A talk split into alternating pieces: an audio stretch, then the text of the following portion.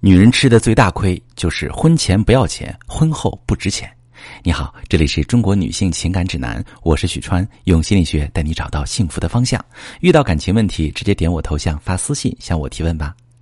女人啊，最后悔的一件事就是当初结婚的时候，因为爱男人，使劲儿给他省钱，结果婚后才发现自己的不要钱被婆家看成了不值钱。我们来听一个我的粉丝的提问。他说：“老师，我现在都后悔死了。我跟老公是大学同学，感情很好。结婚的时候，他说家里条件不太好，我不想让他为难，彩礼就要了十万，我家还陪嫁了八万，房子车子也没要。举行婚礼的时候，本来说好在酒店，可是婆家为了省钱，就在农村办的酒席。三金为了给他省钱，也要的克数最少的。”想起我的同学婚礼都办得风风光光，只有我这么简陋，我就感觉很委屈。老公也觉得有点对不住我，就贷款买了一辆车。跟婆家说的时候，他们明确表示没钱帮忙。其实他们还是有积蓄的，就是不愿意拿出来，还总是当着我的面说他从来不羡慕别人家有车有房，自己过好自己的日子就行了。他这话不就是说给我听的吗？我本来想着嫁给我对象是因为爱他，又不是贪图他家的钱，因此也没有计较这些。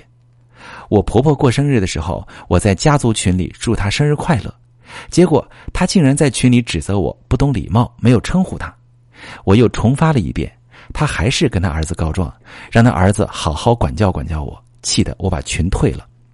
我现在最后悔的就是为什么婚前该要的没要，现在。钱也没有，爱也淡了，还被婆家挑三拣四，真是太吃亏了。女人就是傻。看了小爱的来信，朋友们，你是不是也深有感触？提起婚前不要钱，婚后受委屈的事儿，很多女人说起来都是一把辛酸泪。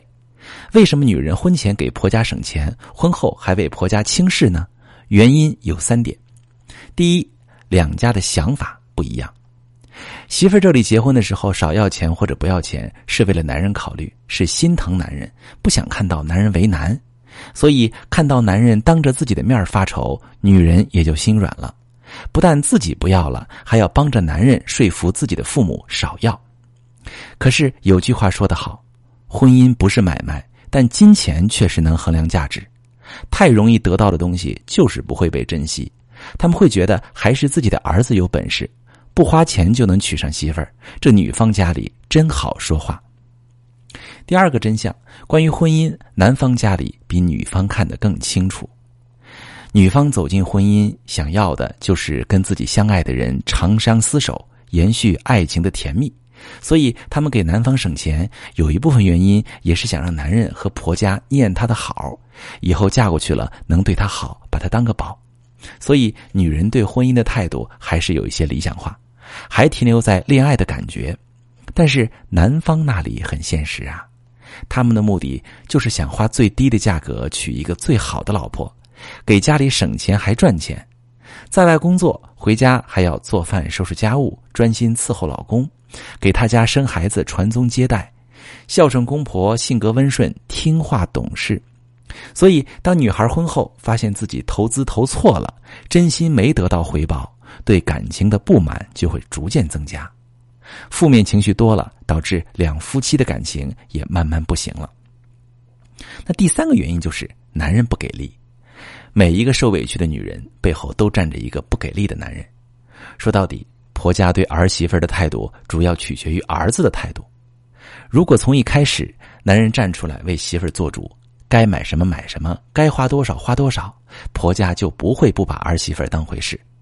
所以，一个男人婚前都不肯维护你，那你就等着婚后受委屈吧。他连自己都顾不过来，还能保护你吗？爱情很美好，但婚姻很现实。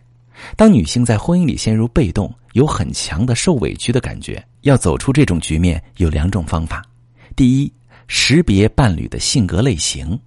例如，通过 DISC 性格分类法，通过一些日常表现识别出伴侣的性格类型，用对方听得懂的话跟对方沟通，先解决夫妻感情的问题，再慢慢抓住对方性格的特点，提出自己的要求。